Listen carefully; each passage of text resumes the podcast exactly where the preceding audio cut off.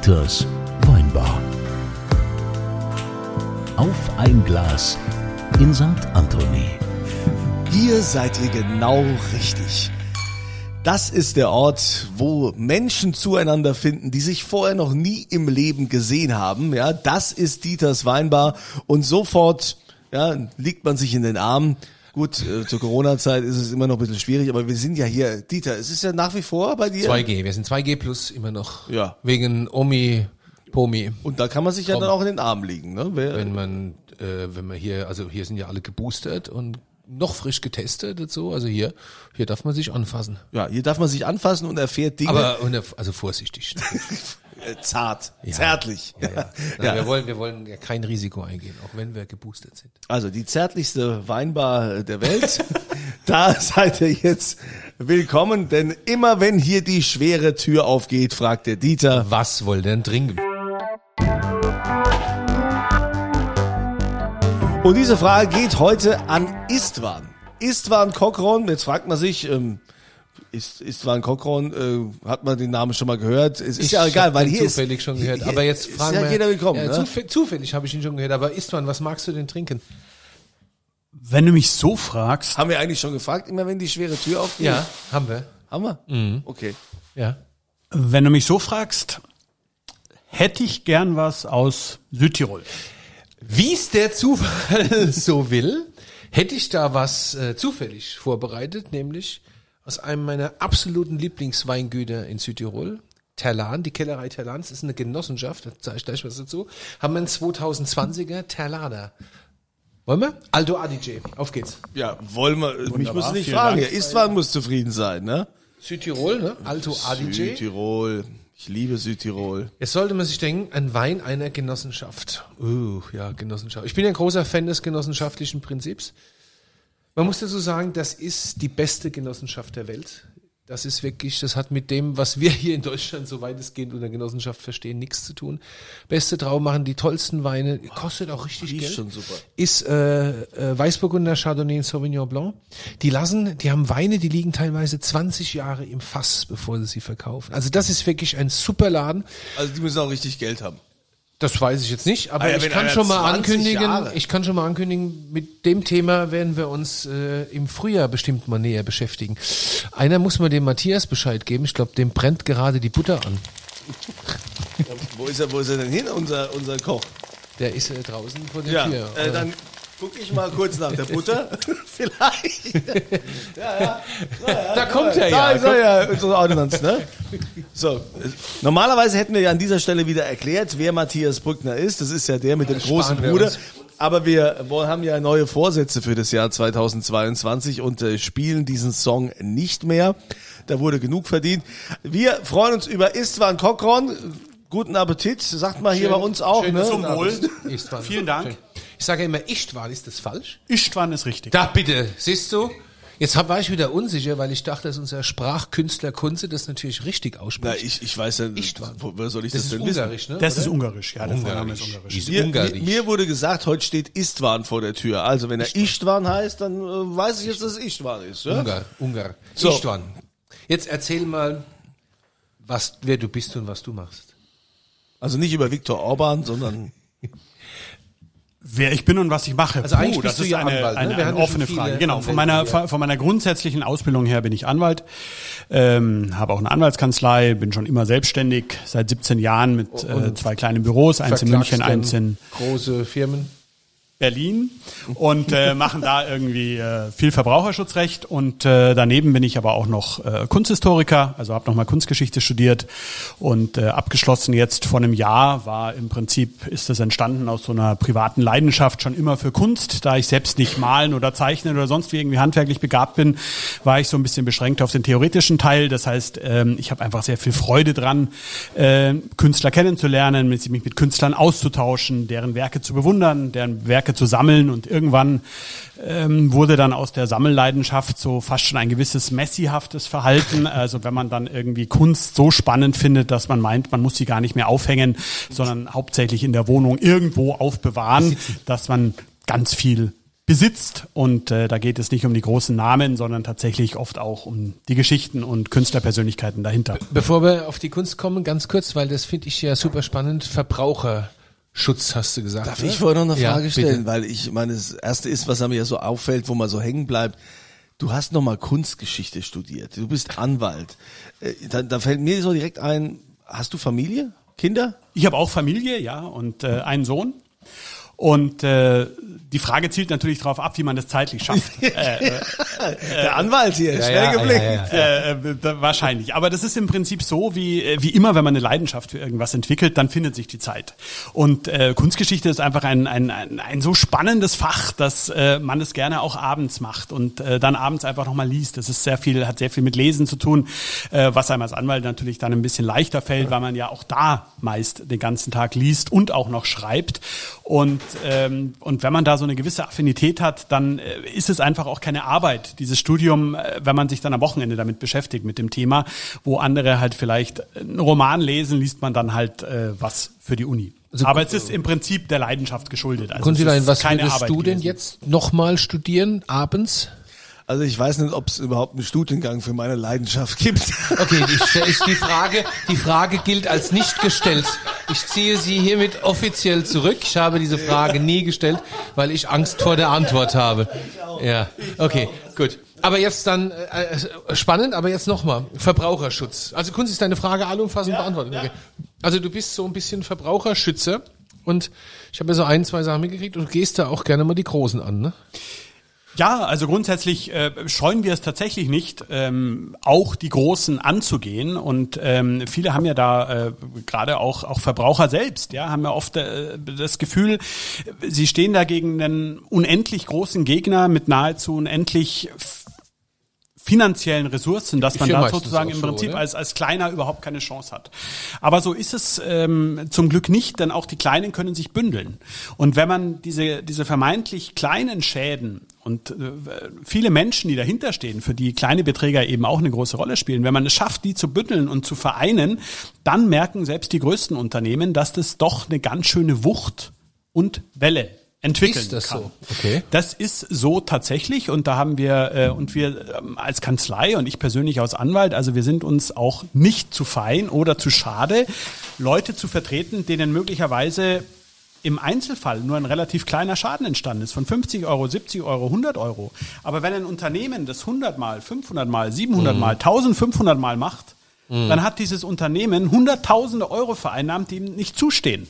Und ähm, wir bündeln seit Jahren die Interessen dieser kleinen Verbraucher, um äh, bringen die dann im Zweifel auch vor Gericht und konfrontieren auch große Firmen und Konzerne ähm, mit zum Teil denen unlauteren Praktiken. Gibt's denn da Beispiele, die du nennen darfst, weil es öffentlich fragen, war oder so? Gibt's ja auch, wenn man mit Staatsanwälten spricht und so, die sagen, oh ja, okay, wenn das öffentlich war, kann ich auch drüber reden. Ähm, ja, also was, was wir momentan machen, das ist ein sehr, sehr spannendes Feld. Also momentan ähm, seit eineinhalb Jahren vertreten wir äh, Leute, die geschädigt werden bei illegalen Online-Casinos. Also man, äh, viele wissen das gar nicht. Es gibt ja ein Online-Casinos. Online-Casinos. Also es gibt ja ein breites Angebot im Internet, wo man äh, Online-Poker spielen kann, Online-Slot-Machines, Online-Roulette. Aber es gibt niemanden in Deutschland, der eine Lizenz hat zum Betreiben von Online-Casinos. Das wissen die Spieler nicht. Aber es gibt äh, unglaublich viele Menschen in Deutschland, die verspielen im Internet Haus und Hof. Ach, was. was aber kaum einer weiß, dass dieses Angebot der Online-Casinos in Deutschland absolut und ohne Ausnahme illegal ist. Ach was. Und die Anbieter, die diese illegalen Online-Casino-Spiele anbieten, auf Deutsch, mit deutschsprachigen Webseiten, mit Hinweisen auf EU-Lizenzen, die sitzen allesamt nicht in Deutschland. Die Dubai sitzen und so. allesamt außerhalb Deutschlands, in erster Linie auf Malta. Ach ja. Und die meinen, sie sind dort geschützt, weil sie auf so einer kleinen Insel sitzen und sind da auch geschützt vor den deutschen Gerichten. Sind sie aber nicht. Denn die deutschen Gerichte sind zuständig, weil es deutsche Verbraucher sind, die geschädigt sind. Und äh, da vertreten wir momentan, äh, ich glaube, über 1250 laufende Verfahren, Ach, herrje. nur von deutschen Verbrauchern. Und um wie viel geht es da? Was? Da geht es mittlerweile in der Summe um mehrere Millionen. Also der durchschnittliche Spieler ist kein Millionär, ist auch kein leitender Angestellter, sondern ist ganz normaler Bürger. Und selbst die verdienen mit Krediten von Banken, von Freunden, sonst immer, verspielen die im Jahr zwischen 20 und 40.000 Euro. Jesus. Oh Gott. Das Sind sind, das, ist das so das Klientel, was früher so klassisch in die, in die Spielhalle ging und diese Maschinen mit Geld gefüttert hat? oder Absolut ist das nicht, absolut nicht. Das sind ganz normale Bürger, ganz normale Familien, Männer, Männer wie Frauen. Äh, es ist gleich aufgeteilt und das große Problem ist, die Leute spielen an ihrem Handy. Das heißt, die soziale Kontrolle fällt weg. Wenn man in ein Casino Ja. geht und man verspielt beim Roulette 500 Euro, dann nochmal 500 Euro, nochmal 500 Euro, nochmal 500 Euro, dann steht irgendwann neben einem jemand, der sagt, Mensch, es läuft aber nicht gut heute. Dann geht man zum Geldautomaten, holt Geld, verspielt wieder 500.000, 1500 Euro, man hat 3000 Euro verloren und dieser Mensch, der neben einem steht, steht immer noch da und sagt, Mensch, läuft aber nicht heute oder ganz schön viel verspielt. Da gibt's die wenigsten, die kommen damit klar. Die gehen dann weg, weil sie nicht wollen, weil es ihnen peinlich ist, dass sie verlieren. Wenn das Ganze aber online stattfindet, sitzen sie im Zweifel mit ihrem Ehepartner auf der Couch und, verzocken währenddessen mit. am Handy das gesamte Familienvermögen. Aber ist denn nicht eh klar, dass so online, also online Spiel klingt für mich per se wie, also a priori wie Betrug. Also äh, gewinnt da irgendeiner da- irgendwas? Aber ich glaube nicht, dass da alles äh, illegal ist. Da gibt's doch ganz offizielle auch äh, so Seiten, die dann irgendwie sagen, die sind geprüft oder da gibt's irgendwelche Zertifikate und was weiß ich alles.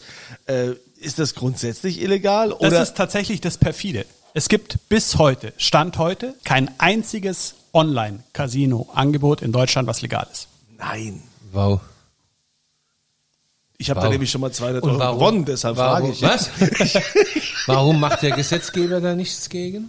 Der Gesetzgeber hat was dagegen gemacht. Der Gesetzgeber hat äh, den Glücksspielstaatsvertrag erlassen, in dem steht drin, das Veranstalten von Online-Casino-Spielen ist in Deutschland verboten. Aber es interessiert keinen.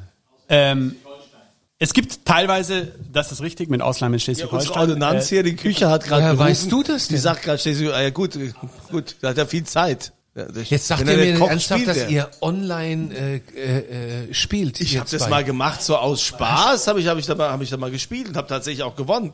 Wie, wie, wie, wie kommt man denn auf sowas, Konsilein? Ich ja. würde das in tausend Jahren nicht Das mehr. ist einfach, du kriegst so da zig Anzeigen, wo da Ja? so irgendwas ist. Ja, und Und es gibt nicht. auch Fernsehwerbung. Ich- also man muss sich das mal überlegen. Wir- Stellen wir uns mal alle ganz kurz vor, wir würden im Fernsehen Werbung sehen für Heroin. Ja. Gibt Werbung kann man, äh, kauft Heroin, aber Ja. nicht in Deutschland. Ja. Aber wir schalten diese Werbung um 22.30 Uhr in der Fußball-Halbzeitpause von irgendeiner Fußballübertragung. Undenkbar. Ja, natürlich. Warum ist es undenkbar? Weil, weil Heroin in Deutschland Illegal verboten ist. ist, ja. Illegal ist, genau. Nicht so bei den Casinospielen. Wie der Kollege da hinten gerade gesagt hat, mit Ausnahme Schleswig-Holstein. Es gibt tatsächlich vereinzelte Lizenzen für das Anbieten von Online-Glücksspiel in Schleswig-Holstein. Dort muss aber dann der Spieler in Schleswig-Holstein sein, wenn er spielt. Jetzt wissen wir alle, wie groß Schleswig-Holstein Ja. ist. Ähm, und die Mandanten, die wir vertreten, über 1200 laufende Klageverfahren, da ist kein einziger aus Schleswig-Holstein. Jetzt, aber jetzt, das finde ich ja mega spannend. Es gibt übrigens was zu essen für dich. Ne? Ja. so, zur Zeit in diesem Januar ist es so unser Renner geworden, nämlich ein Rösti mit frischen Champignons und natürlich auch ein frisches Rösti. Und ähm, guck's mal, ob genug Salz drin ist. Das ist immer so die Frage. Also ich, ich kann sagen, ich meine, das hört man natürlich nicht, aber es riecht wunderbar. Ähm, jetzt, jetzt, Vielen die, Dank. Die Frage, die sich mir jetzt stellt, ist, also spielt jetzt jemand online, keine Ahnung, Roulette, ja? Und warum äh, und, und verliert und äh, dann wendet er sich an dich und sagt, verklagt die mal oder was so, Mimimi, die haben mich betrogen oder Genau, so läuft es. Also es gibt eben ja keinen wirksamen strange, Spielvertrag. oder? Weil ähm, das Angebot des Roulette-Anbieters eben gegen geltendes Recht verstößt. Und, und wenn, wenn ein Vertrag gegen geltendes Recht verstößt, ist er nichtig. Mhm. Und dann sind die gegenseitig gewährten Leistungen zurückzugewähren. Was viele nicht wissen, noch dazu, man hat natürlich im Umkehrschluss daraus auch keinen Anspruch auf den Gewinn. Ja. Wenn Sie jetzt zum Beispiel beim Online-Casino 10.000 Euro auf die Zahl Null setzen und es kommt die Null, haben Sie ja grundsätzlich einen Anspruch auf das 35-fache, weiß ich nicht, was das Ja. dann sind, bin schlechte Mathe, 350.000 Euro. Und dann sagt das Casino nichts und überweist Ihnen auch das Geld nicht. Und dann denken Sie sich, hm, was mache ich denn jetzt? Dann verklagen Sie möglicherweise das Casino, was auf Malta sitzt, vor deutschen Gerichten und sagen, hey Jungs, ich habe 10.000 Euro auf die Null gesetzt und die Null ist gekommen und ich habe hier den Screenshot. Dann wird das Gericht sagen, der gesamte Vertrag ist nichtig, weil er gegen ein gesetzliches Verbot verstößt und deswegen hast du keinen Anspruch auf Ja, Zauszahlung aber, deines Gewinns. aber sollte man das nicht vielleicht mal da eine ganz große Geschichte draus machen, dass mal allen erklären, was das für ein Dreck ist? Also ich meine, das ist doch absurd. Also äh, ich, ich sehe es, ich sehe es ganz genauso. Also wenn ich, wenn ich jetzt in deiner Situation wäre und es käme ein Mandant zu mir, würde sagen, also so, würde ich sagen, Alter, hast du zu heiß gebadet? Was spielst du denn da? Also das muss man muss doch mal aufklären, oder? Man muss aufklären, das ist, das ist absolut richtig, was du sagst. Und der Punkt ist aber der, auch was du vorher schon meintest, ähm, dass wenn man sich diese Internetseiten anschaut von den Casino-Betreibern, da steht ganz oft, wir haben eine europäische Lizenz, die in Deutschland aber keine Wirkung entfaltet. Weil das äh, staatenunabhängig geregelt wird, ja. Die, die, die Glücksspielmonopol liegt bei den Ländern. Und nicht äh, eine Glücksspiellizenz aus Malta gilt nicht ohne weiteres in Deutschland auch, weil der Verbraucherschutz da im Vordergrund steht. Und man muss sich ja auch nur mal fragen, warum gibt es eigentlich in Deutschland nicht an jeder Ecke Casinos, private, wo man zum Beispiel Roulette spielen kann? Ja, weil's Das ist in staatlicher gibt. Ja, Hand. Natürlich, ja. Und es ist deshalb in staatlicher Hand, weil der Gesetzgeber und der Staat das einschränken will, weil er weiß, welches Suchtpotenzial ja, da ist entsteht. ja auch völlig korrekt. Und jetzt wird es alles umgangen, indem man das einfach im Internet da an, anbietet. Und jetzt frage ich mich natürlich schon, so ein Roulette-Kessel in einer staatlichen Spielbank, der ist geeicht, der wird geprüft, der wird abgenommen technisch. Und jetzt haben Sie eine Internetseite von einem Betreiber, der keine Lizenz hat. Und das ist computergesteuert. Und Sie setzen 10.000 Euro auf die sieben. Wie wahrscheinlich ist es, wenn ich der Anbieter bin, der illegal agiert, dass ich nicht dafür Sorge trage, dass jede Zahl kommt, aber nicht die sieben? Und wie ist, sind die, wie ist der, also du hast jetzt dann 1200 Mandanten, die du da vertrittst. Äh, gibt's für die eine Chance? Wir haben für die Mandanten etliche Urteile schon erstritten und wir haben mehrere hunderttausend Euro für die Mandanten schon zurückgeholt. Das heißt, die Herren, Damen und Herren auf äh, Malta, die zahlen dann auch. Wenn die verurteilt werden, zahlen die. Oh, okay. Aber es ist wahrscheinlich erstmal ein Riesenakt, äh, rauszufinden, wer die Leute dahinter eigentlich sind. Oder absolut, ist das, absolut. Und das ist vor allem auch, das ist tatsächlich mit am Anfang das Schwierigste, weil Klingt man spielt spannend. beim Casino 1 und dann schaut man, wer ist denn der Betreiber vom Casino 1. Das ist die Casino 2 GmbH Limited, die auf Malta sitzt. Und diese Casino 2 Limited auf Malta betreibt aber die Internetseite nur von Januar 2018 bis März 2018. Ab April kommt die Casino 4 Limited auf Malta, die dann das Casino-Geschäftsbetrieb übernimmt. Diese betreibt aber nur wieder von April bis Juni und ab Juli übernimmt dann die Casino 5X Limited auf Malta, sodass sie als Anwalt immer hinterherlaufen. Und dann ist es natürlich so, dann muss diese Klage zugestellt werden. Ja, auf wem denn? Malta, denn? Ja. dem Betreiber. Den richtigen Betreiber findet man raus. Soweit sind wir schon. Aber jetzt fragt man sich, wie lang dauert es wohl, wenn ein Brief, nichts anderes ist eine Klageschrift, von Deutschland nach Malta geschickt wird. Sagen wir mal, wir haben eine sehr, sehr langsame Post. Dann dauert es, würde ich sagen, maximal eine Woche. Tatsächlich dauert die Zustellung einer deutschen Klageschrift in ein anderes Mitgliedsland der EU, Malta ist in der EU, mitunter bis zu acht Monaten.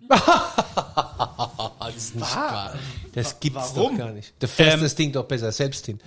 tatsächlich eine Überlegung. Kollegen haben das auch tatsächlich schon gemacht, dass sie hingeflogen sind und es dann tatsächlich versucht haben, das persönlich zu übergeben. Das gehört alles zum System. Man macht Geld und nur mal eine Zahl zu nennen, was in Deutschland jedes Jahr mit illegalen Online-Casinos umgesetzt sind, wird, ist über eine Milliarde Euro. Nur in illegalen Casinos. Und Können Sie so mal so ein Casino aufmachen? jeder, jeder Tag, ganz den, zu sein. das Casino schafft, diese Zustellung der Klage und das Verfahren zu verzögern, bringt natürlich auf der anderen Seite bei dem Spieler, bei dem Spielsüchtigen, das treibt ihn zur Verzweiflung. Weil der wartet ja, wann geht's weiter, wann äh, urteilt der Richter, wann macht der seinen Richterspruch, wann kriege ich mein Geld wieder? Und diese Zermürbungstaktik geht auf. Also ich finde, also das ist nur einer der Fälle, ähm, die wir momentan äh, bearbeiten, der der hoch hoch spannend ist und äh, es weiß kaum einer, dass das Angebot illegal ist. Ja, aber diese, diese, diese Glücksspielanbieter, die zahlen doch auch schon aus, wenn man da, wenn man da gewinnt. Wir haben nicht wenige Fälle, wo Mandanten sich tatsächlich melden und sagen, ich habe 8.000 Euro gewonnen, 5.000 Euro gewonnen, 7.000 Euro gewonnen, bekomme mein Geld nicht. Was soll ich tun?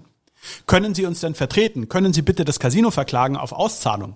Sagen Sie, nein, können wir nicht, weil Sie keinen Anspruch haben. Dann fallen die aus allen Wolken. Aber natürlich zahlen die Casinos im Großen die äh, Beträge aus, weil sich das natürlich im Internet rumspricht, ja, wenn irgendjemand die Gewinne nicht auszahlt. Und wir wissen ja alle, Casinos machen ja allein dadurch Gewinn beim Roulette, dass es die Null gibt, das ist die 51 Prozent Wahrscheinlichkeit zugunsten des Casinos und diese 1 Prozent reicht. Aber wie gesagt, wenn ich keinen TÜV habe und keine Abnahme, und alles Algorithmus gesteuert ist. Und es ist, ich bin kein Programmierer, aber es ist, soweit ich weiß, bis heute nahezu unmöglich, eine echte Zufallswahrscheinlichkeit zu programmieren.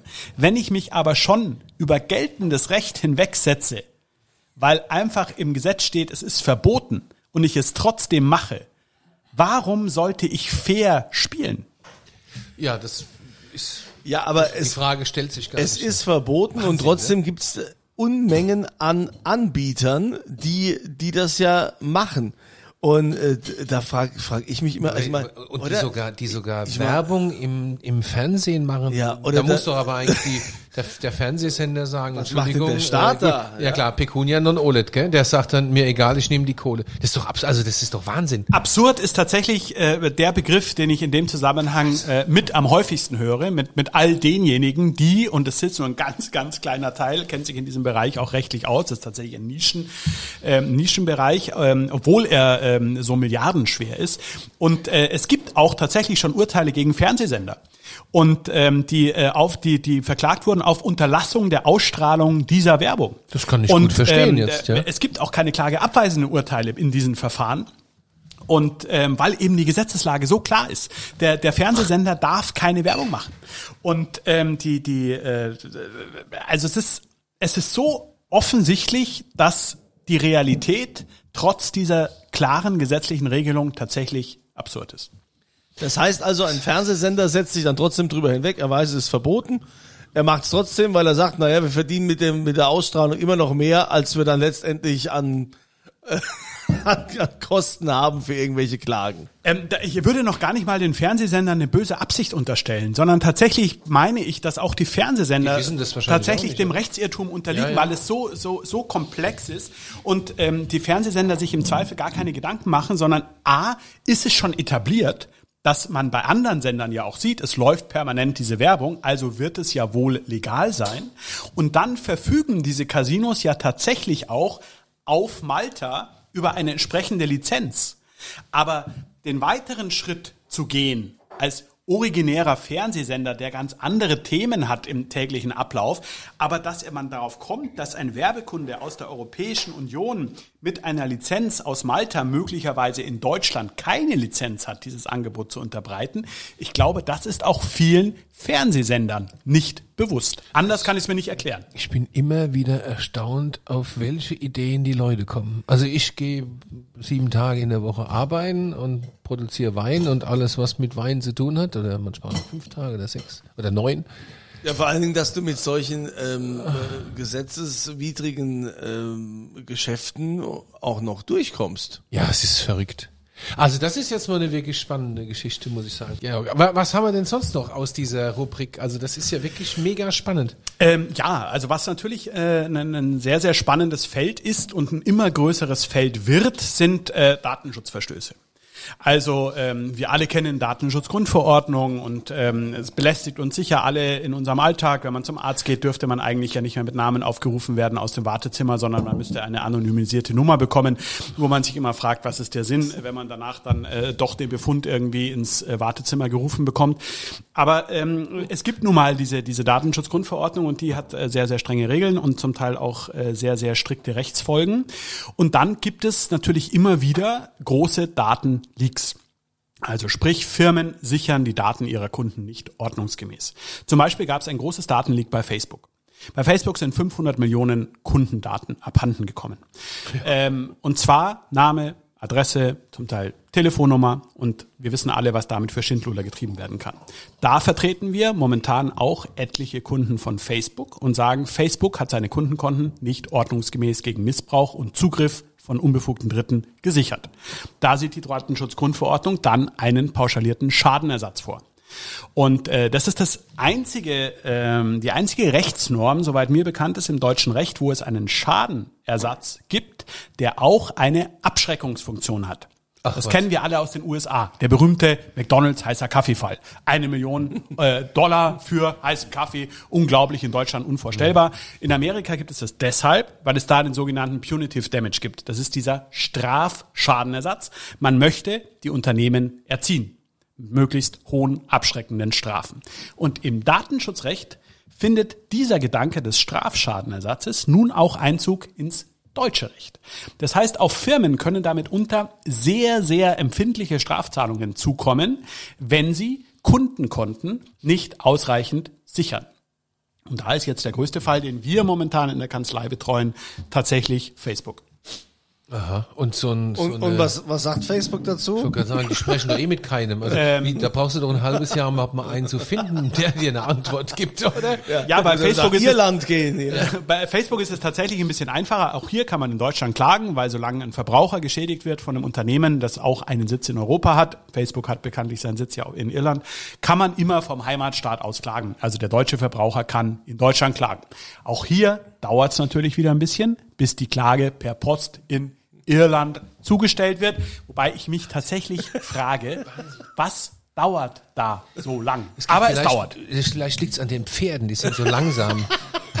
Vom Postreiter. ja, die Pferde sind auch nicht mehr das, was sie mal waren. Ja, also, Also auch da. äh, das, das, ist, äh, das ist ein großer Bereich, äh, sind diese, Das diese heißt, so eine, Datenschutzgeschichten. also ich bin ja auch so einer, der denkt, oh, gegen, mit Facebook legst du dich besser nicht an, da hast du keine Chance, das ist unmöglich. Aber, aber du sagst, das geht ja. Also Das man- geht, ja, ja. Man kann sich, man kann sich sehr gut gegen die Großen wehren und man kann, darf auch nicht vergessen diese Schwarmwirkung. Also sobald sich so eine kritische Masse an Geschädigten gefunden hat, die sagen, Mensch, ich bin bereit oder gegebenenfalls, ich bin sogar rechtsschutzversichert. Dafür hat man ja auch mal eine Versicherung, ja, nicht nur für den Fall, dass man gekündigt wird vom Arbeitgeber, sondern solche Verfahren übernimmt die Rechtsschutzversicherung. Das heißt, man hat kein finanzielles Kostenrisiko und die Gegenseite, also in dem Fall das Unternehmen Facebook, weiß, ähm, oh, da gibt es Leute, die stellen sich auf die Hinterbeine. Also wir wissen, momentan allein in Deutschland sind, glaube ich, 3000 bis 3500 Verfahren gegen Facebook anhängig.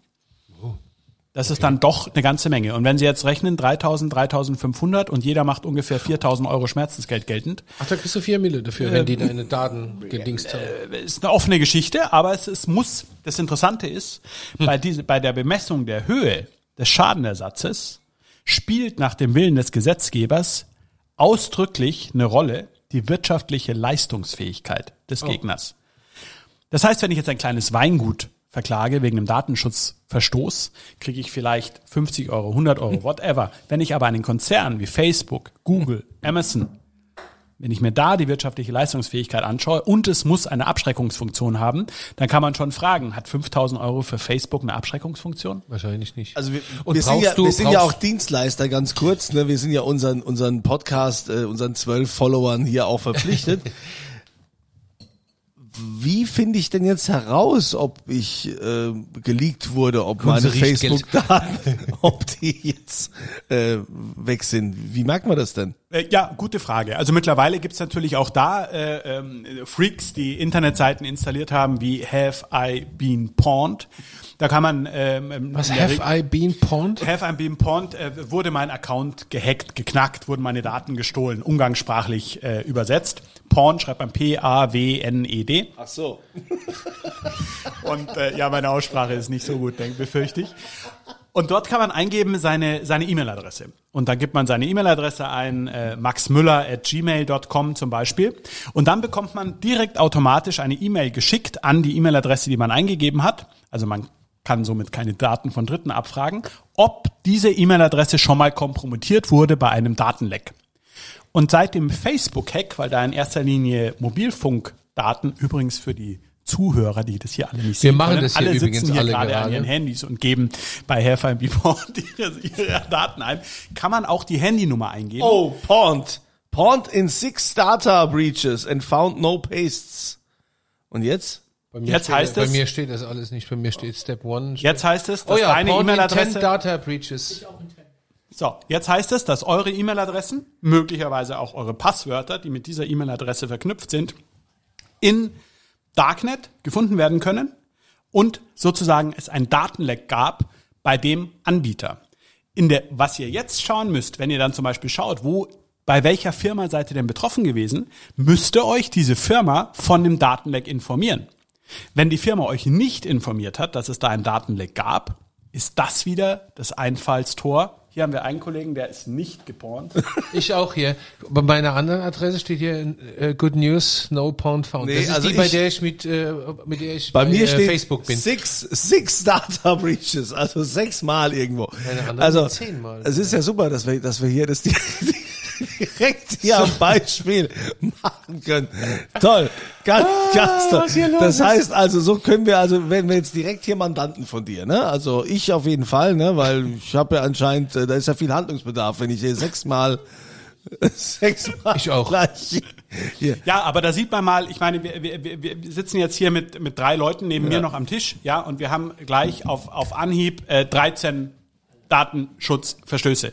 Und ähm, da, deswegen ist das so ein riesiger Bereich einfach. Wie kriege ich jetzt raus, was das war? Das ist jetzt komplex, ne? Ähm, was das war, das wird dann tatsächlich komplexer. Also äh, bei, bei Helferbeam Pound gibt es so einen Ansatzpunkt, in dem drin steht, äh, deine Daten wurden wurden zum Beispiel gehackt bei Facebook. Ja, also dann wird's tatsächlich komplexer. Ähm, wir arbeiten da tatsächlich mittlerweile mit äh, echten Freaks, Spezialisten zusammen, die auch im Darknet recherchieren können.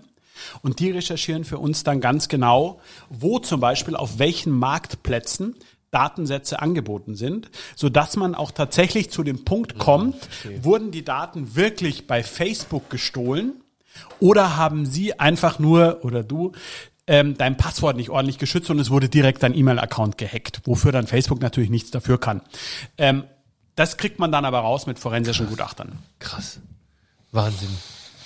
Ja. Sehr, sehr spannend. Ne? Also ich bin ja so einer, der immer sagt, mir ist das egal, ich habe nichts zu verbergen, die können. pff.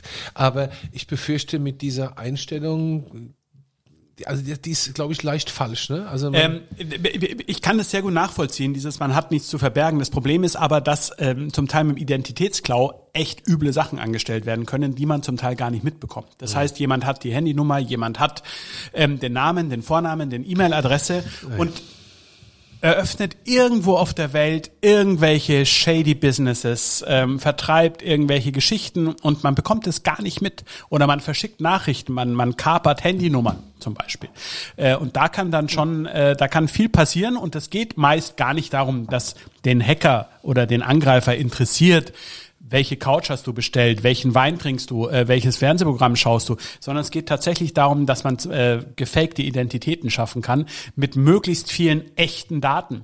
Und wenn ich deine Handynummer habe und deinen Namen habe und deine Personalausweisnummer, dann kann jemand das überprüfen und sagt, ah, das passt alles zusammen.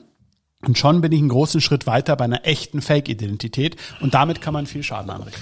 Ich finde, also ich finde diese Nummern alle nur schön im Film und witzig und kurzweilig. Im no- normalen Leben verstehe Ja, ich, ich das glaub- alles nicht. Also mir ist das Na, es irgendwie. ist, es ist aber auch äh, irgendwie dann auch, äh, man sagt tatsächlich, ja, ja, mir doch egal, ich habe nichts äh, zu verlieren, aber wenn man es dann weiß, wenn man jetzt sieht tatsächlich, dass man hier in sechs Fällen zum Beispiel, ne, dass sowas mit deinen Daten, Gruselig. dann, ne, es Irgendwie fühlt, fühlt sich nicht gut an. Du also du so, tust, also ich finde, ich finde, Istvan, du leistest einen wertvollen Beitrag. So. Danke dir. Doch, finde ich wirklich. Also- ich meine, so Leuten muss das Handwerk gelegt werden. Ja, vor, all- vor allen Dingen, äh, dass du dann da auch dran bleibst. Ähm, äh, ist es denn, kriegt, wird man da auch unterschwellig äh, dann schon irgendwie ähm, so, so, so leicht bedroht oder eingeschüchtert? wollte vorhin Oder? fragen, hast du Personenschutz schon? Meine, Also unterschwellig findet es nicht statt. Also das ist relativ relativ offensichtlich. Also toi toi toi, zum Glück äh, wird man noch nicht wirklich äh, mit Gewalt bedroht oder sonstiges, aber natürlich äh, da gibt's im Internet dann ganz schnell irgendwelche Telegram-Gruppen, die anonym sind oder oder Facebook-Gruppen, die sich dann bilden und dann äh, versuchen einem da Knüppel zwischen die Beine zu werfen und was natürlich beim Anwalt immer kommt, ist äh, na ja, dem geht's ja nur ums Geld, der möchte damit Geld verdienen und sonstiges, aber wie schon gesagt, ja, die einzelnen Streitwerte und Schäden sind nicht so hoch, dass man da ähm, einen Mandanten hat, der irgendwie bei einem Schaden von 3000 Euro in der Lage wäre, 300 Euro die Stunde zu bezahlen. Also das ist es sicherlich nicht. Aber ähm, es wird da schon Stimmung gemacht. Also ähm, das ist auch äh, zum Teil wirklich unangenehm. Aber ich bin so jemand, ähm, tatsächlich mich bestärkt es dann eher weiterzumachen, weil ich mir denke, offensichtlich hat man den richtigen Nerv getroffen. finde ich super. Also jetzt haben wir den Anwalt hier mal kennengelernt, was der Anwalt so macht. So was was macht denn jetzt der der Künstler oder Der Kunstfan Kunsthistoriker. oder Ähm, der Kunsthistoriker? Kunstfan äh, ähm, be be begeistert sich in erster Linie äh, für Kunst und ähm, das ist ja auch toll. Ähm, wir haben ja auch mit mit äh, Dirk Würz dieses wunderbar tolle Projekt gemacht, wo Dirk gesagt hat, Mensch, Kunst finde ich prima, lass uns das doch mal verbinden mit Wein und äh, vielleicht gibt's ja auch eine Möglichkeit, dass Künstler mal Etiketten gestalten, was ich grandios fand von der Idee und ähm, auch die Was Künstler nicht wirklich neu ist, ne? Aber, Äh, aber wir haben es halt anders gemacht. So wie wir es gemacht haben, ist es schon anders. Ja, also wa- was heißt nicht neu, die Idee? Also im Prinzip Kunst, die, die Idee ist über 2000 Jahre alt, wenn nicht sogar Also ich meine, 30.000 das mit Jahre alt. Ja, gibt's ja schon in den Höhlen, gab's schon Höhlenmalerei und trotzdem äh, ist es immer wieder toll, wenn jemand sich hinsetzt und Kunstwerk schafft für mich. Und äh, sowas ist es auch bei einem Weinetikett zum Beispiel. Aber ähm, ich habe einfach sehr viel Freude dran, ähm, Künstler kennenzulernen, äh, mich mit Künstlern zu treffen, deren Werke zu erwerben, äh, mich mit ihnen auszutauschen, zu versuchen, das Netzwerk, das ich zum Teil auch aus dem anwaltlichen Alltag habe, was mittlerweile nach 17 Jahren schon auch relativ groß ist, zu verbinden mit dem Netzwerk aus dem Bereich Kunst, ähm, aus dem Bereich Künstler, aus dem Bereich von Unternehmen, äh, sei es Handwerker, die man mal vertritt, sei es äh, ein Weingut, mit dem man zusammenarbeitet. Ähm, und das macht einfach sehr viel Freude. Wir haben ein, ein Wahnsinnsprojekt gemacht. Der eine oder andere kennt es vielleicht, aber ich, mein, ich will es doch trotzdem noch mal erklären. Wir können ja hier auch mal ein kleines bisschen Werbung für St. Anthony machen. Ichtwan hat drei Künstler gebracht, den Bernd Zimmer, den Titus Schade und die Charlie Stein, alle absolute Cracks, würde ich mal sagen, auf ihrem Gebiet und äh, auch wirklich bekannt. Ne? Also ist ein, gerade der Bernd Zimmer ist kein wirklich Unbekannter und der Titus Schade auch und Charlie Stein ist ja so, wie du ja schon mal gesagt hast, so ein Rising Star auf jeden Star. Fall. und haben nicht nur ein Künstleretikett gemacht, sondern eine Edition mit dreien. Wir haben jeden von denen ein Bild malen lassen, nachdem sie unsere Weine probiert haben und haben eine Edition draus gemacht, drei Flaschen mit jeweils einem Motiv und haben dazu, und das ist das Besondere, ein sensationelles Booklet noch produziert, äh, gemeinsam mit Steven, Steven Butler, unserem PR-Menschen, den, der dem einen oder anderen ja auch bekannt ist, sehr hochwertig mit äh, Unterstützung auch von Ichtwan. Also da haben wir wirklich ein tolles äh, Projekt auf die Beine gestellt. Das kann man gar nicht anders sagen. Wir haben von jedem Künstler noch eine 12-Liter-Flasche gestalten lassen. Die sind, äh, also die, die könnten unterschiedlicher gar nicht sein. Der Bernd Zimmer hat die Flasche bemalt, hat zwei Flaschen bemalt, sehen Hammer aus. Der Titus Schade hat quasi ein ganz klassisches Etikett entworfen und die Charlie Stein hat die Dinger in Latex eingepackt. Als ich das ausgepackt habe, habe ich da drauf geguckt und dachte, muss ich das jetzt abmachen? Ist da noch was drunter? Ich dachte im ersten Moment gedacht, dass das Latex noch eine Verpackung wäre, bis ich gerafft habe, oh Gott, nee, warte mal, das ist ja das Kunstwerk eigentlich nicht anfassen. Also ist total ein grandioses Projekt, was wir nächstes Jahr auch, haben jetzt mit 2020 im Pettental gemacht, was wir nächstes Jahr auch fortsetzen werden, weil es so viel Spaß macht einfach. Es ist wirklich ein schönes Projekt, ne? Das kann man nicht anders sagen. Und es wird so erlebbar und du lernst die Leute kennen und ah, schön. Und wenn du so als Kunstfreak da unterwegs bist, das heißt, du kaufst also viele Bilder und äh, Skulpturen und Kram und lagerst das in der Halle ein oder im Keller oder im Haus oder wie Ja, machst ja du das? eine, eine Halle ähm, habe ich nicht und brauche ich zum Glück auch nicht. Und das ähm, ist auch alles natürlich noch im, im, im Hobbybereich, sage ich jetzt mal. Ja, also es äh, sind da nicht die großen Meister, die ich irgendwie ansammle. Das kann man sich schlichtweg auch gar nicht leisten. Aber tatsächlich bin ich schon viel ähm, mit Künstlern im Austausch, äh, die mich interessieren. Und es gibt wirklich sehr, sehr viele, vor allem auch junge Künstler, die einfach auch offen sind, wenn man Interesse zeigt. Also das ist nicht abgehoben. Es ist nicht diese Galeriewelt, die man äh, vielleicht so kennt aus Dokumentationen oder vielleicht Spielfilmen und sonstiges, wo alles Shishi und Schickimicki. Nein, es sind ganz bodenständige Handwerker zum Teil auch einfach, ohne das abschätzig zu meinen, die, wenn man sagt, Mensch, ich finde die Kunst toll, äh, kann ich mir das mal anschauen in deinem Atelier oder in ihren Atelier? Und dann kommt fast immer, ja klar, komm doch einfach mal vorbei. Und das finde ich einfach spannend, auch wenn man so einem Künstler mal im Schaffensprozess zuschauen kann. Und das sind zum Teil echte Maniacs, die dann 100 Werke haben und sagen, 99 davon werden sie aber niemals irgendjemanden zeigen, weil sie nicht vollkommen sind. Und dann findet man aber vielleicht einfach von diesen 99 unvollkommenen Werken aus Sicht des Künstlers eins und sagt, Mensch, Darin habe ich mich aber jetzt verliebt. Gibt's nicht doch eine Möglichkeit? Und äh, so kommt man, äh, kommt man dann möglicherweise Wie an. Die kommt Werke. denn diese Affinität von dir zu diesem Kunstthema? Das ist ja völlig entgegengesetzt zur Juristerei. Also das eine hat ja mit dem anderen eigentlich nichts zu tun. Oder? Das eine ist hochgradig emotional, weil ich empfinde, ich mag ja Kunst auch gern. Ich finde Kunst immer als extrem emotional. Und das andere, das ist dieser Jura-Krempel, der ist ja so emotional wie ein Schluck Wasser. Also gar nicht, ja?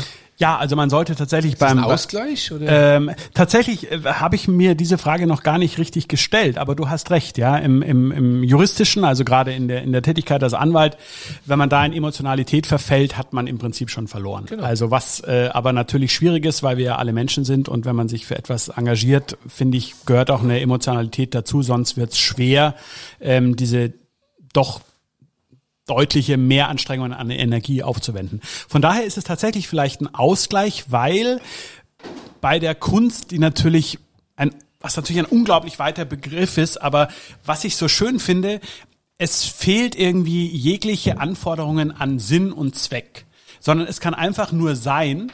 Und wenn es bei mir oder bei irgendwem ein schönes Gefühl auslöst, dann hat es das für mich schon das Ziel erreicht. Und Kunst ist so mannigfaltig. Es, es, ähm, es, es begeistert, es stößt ab, es regt zum Nachdenken an. Und äh, ich finde es immer ein Gewinn, wenn irgendeiner dieser Gefühle getriggert wird. Und äh, das finde ich so spannend. Also ich, ich sage auch immer, wenn ich in eine Ausstellung gehe und manche sagen, Mensch, Ausstellung ist doch langweilig. Und ich sage, gut, in der Ausstellung hängen 70 Werke. Und mir gefällt nur ein einziges dann hat sich schon gelohnt, weil dann habe ich ein Werk gesehen, mit dem mich irgendwas verbindet. Und das finde ich ist so der Reiz an dieser Kunst insgesamt.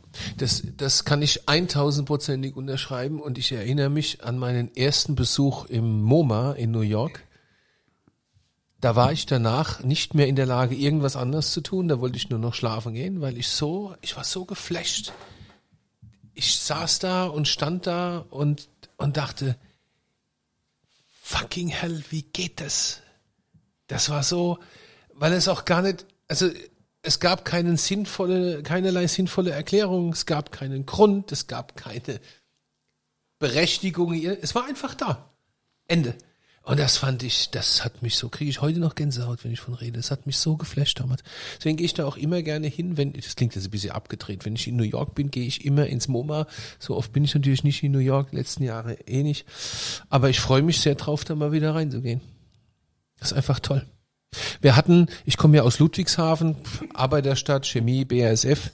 Wir haben aber in Ludwigshafen schon äh, ewige Zeiten das Hack-Museum, Wilhelm Hack. Und ein, ein Museum, das völlig diametral zu dem ist, was Ludwigshafen darstellt oder darstellte, Arbeiter und jetzt dieser Untergang und Gosse und Aleppo und Dreck.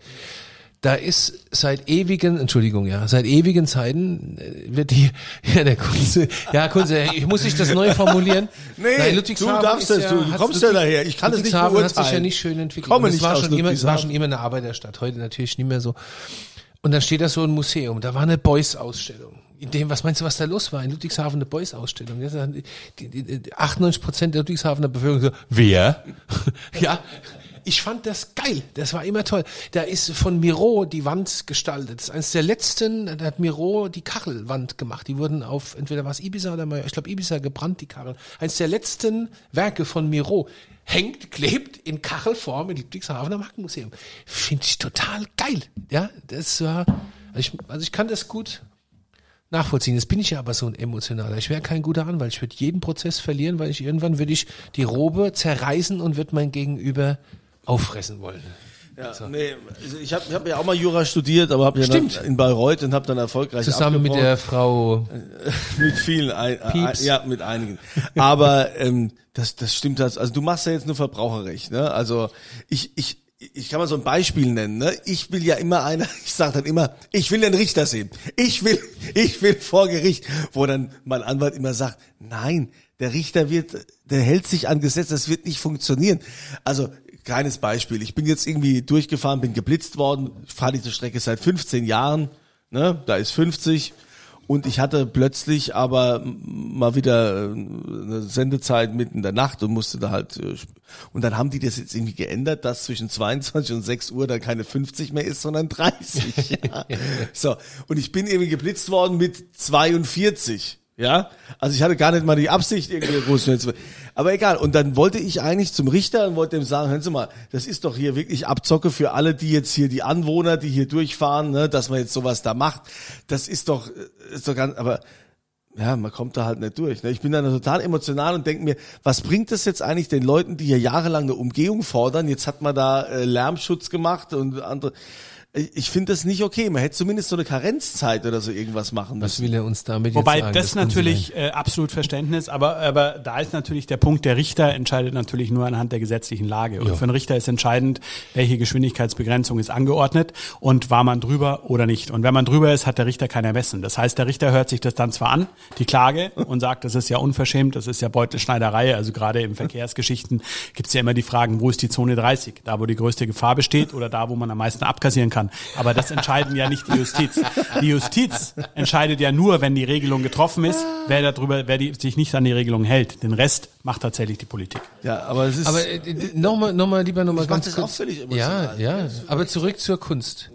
Ähm, jetzt das heißt, du sammelst richtig Kunst und, und hängst die an die Wand, stellst die ins Wohnzimmer auf ins Bad? Ja, oder? also ich, äh, ich sammle tatsächlich Kunst und, und äh, natürlich hängt sie auch im, im Wohnzimmer und im Bad nicht, aber im äh, und im Flur, aber irgendwann ist der Bad und das Flur und das Schlafzimmer alles halt voll. voll. Und äh, man möchte ja auch nicht alles voll hängen, dann äh, kommt ja kein Werk mehr zur Geltung. Aber dann ist es tatsächlich auch so, dass man es dann an Freunde verleiht oder im Büro aufhängt oder im Besprechungszimmer. Und ähm, das ist irgendwie ein schöner Nebeneffekt. Also man weiß, die, die Kunst wird gewürdigt, man, man kann es austauschen, mhm. man, man äh, leiht Freunden immer mal wieder andere Werke, kriegt dann Werke wieder zurück, tauscht sich auch mit anderen Sammlern aus. Das funktioniert auch. Also man muss nicht alles besitzen in Form des Eigentums, sondern es ist auch schön, wenn man so einen gewissen Fundus hat und dann sich mit Gleichgesinnten irgendwie, das ist glaube ich wie mit allen Hobbys, ja, wenn man Eisenbahn sammelt, dann tauscht man vielleicht auch mal die Lok. Ja, vielleicht. Also in Wiesbaden, die Stadt, in der ich lebe, hat ein Hammerangebot, ein städtisches Angebot, und zwar kannst du dir dort Kunst leihen. Es gibt hier eine Stelle, das ist wie eine Galerie, wo alle möglichen Künstler ihre Werke hinbringen und du kannst die ausleihen auf Zeit für einen ganz kleinen Obolus. Das ist bildende Kunst, das ist, äh, das sind, also das sind Skulpturen, das sind äh, Gemälde. Und dann leihst du dir das aus für vier Wochen, für drei Monate, für ein halbes Jahr, hängst es auf und bringst es wieder zu. Wie du früher in eine, in eine Bibliothek gegangen bist, hast dir ein Buch geliehen, leihst dir Kunst aus. Finde ich grandios. Lieber Freund von mir, der Tommy hat mich drauf gebracht. Der äh, äh, der das auch regelmäßig macht. Ich kämpfe hier mit meinen Damen darum, andere Bilder aufzuhängen. Aber jetzt lebe ich in einem Haushalt, der ist äh, leider null kunstaffin. Ich sage, warum? Das sieht doch schön aus, so wie es ist. Ja. Und ich sage, ich wäre mal für was. Ach nee, guck mal, Papa, das ist doch schön. Nein, Schatz, das hängt. Ja, du brauchst ja. einfach noch einen zusätzlichen Raum oder musst halt woanders dann aufhängen, wo du da vielleicht Meinst du? So, ja, so ein Herrenzimmer oder so irgendwas, ja.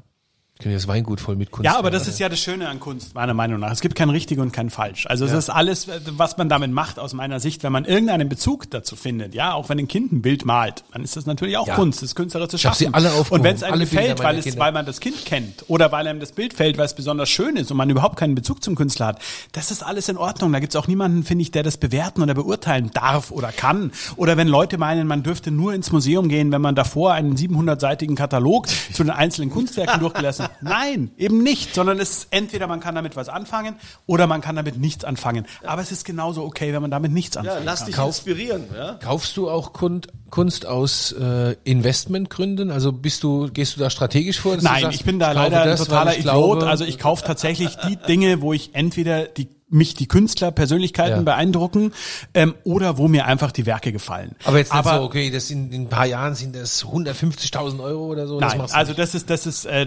absolut nicht äh, mein Ansatz, weil ähm, dann kann man im Prinzip die Kunstwerke ja auch gar nicht mehr genießen, weil wenn man sich jetzt, äh, sagen wir mal, irgendeinen alten Meister kauft für, weiß ich nicht, wie du es gesagt hast, 50.000, 20.000, 100.000, whatever Euro, dann kann man den ja nicht mehr in den Flur hängen. Dann feiert der Sohn irgendwie Geburtstagsparty und dann rempelt einer gegen das Werk und dann geht's nicht. Und man möchte ja nicht im Museum leben.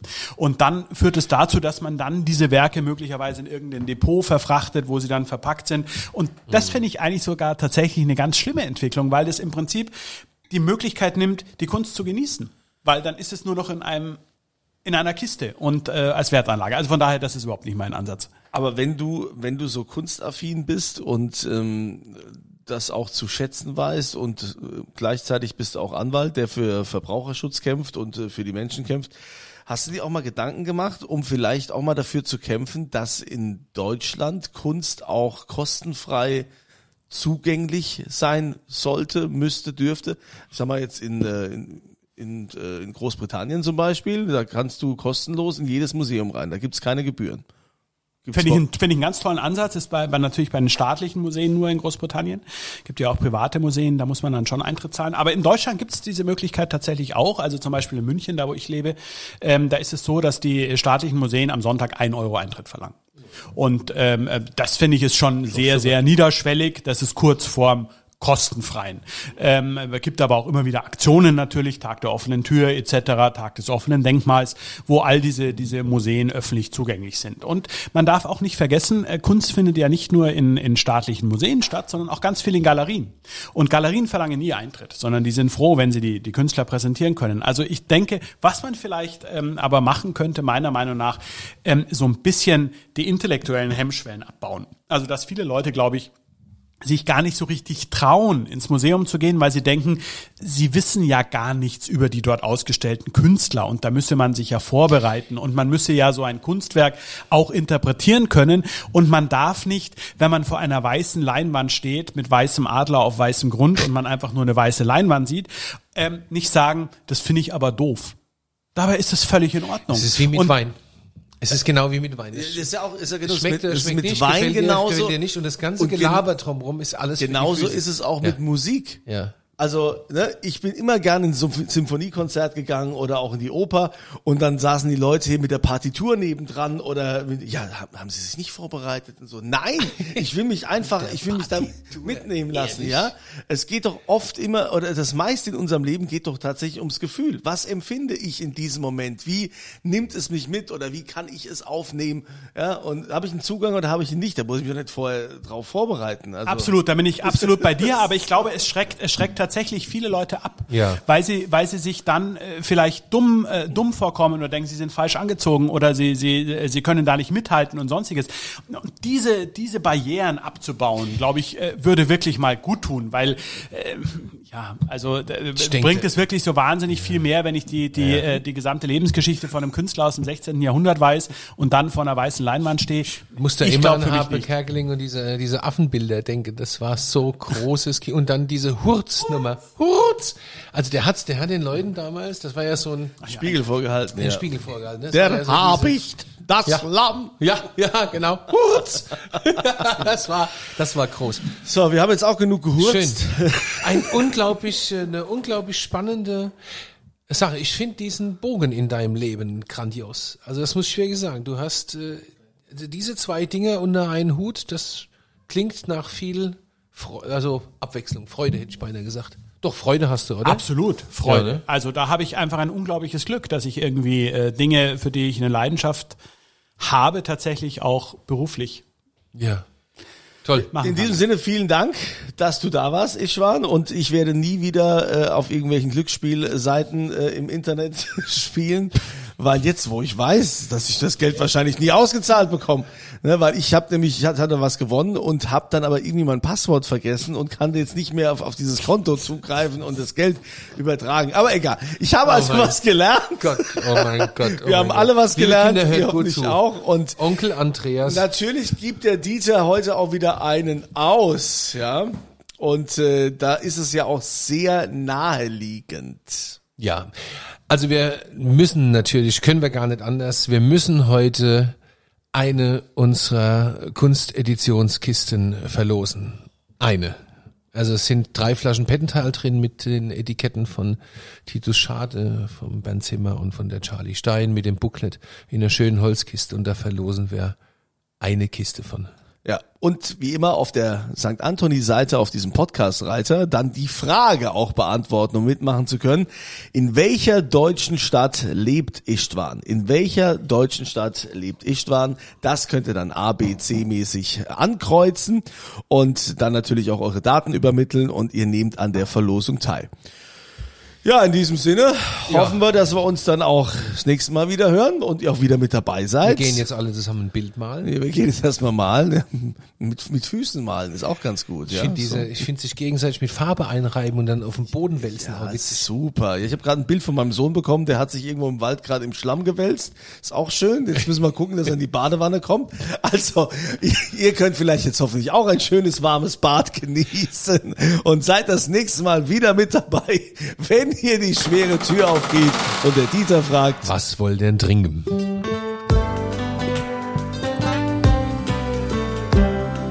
Dieters Weinbar.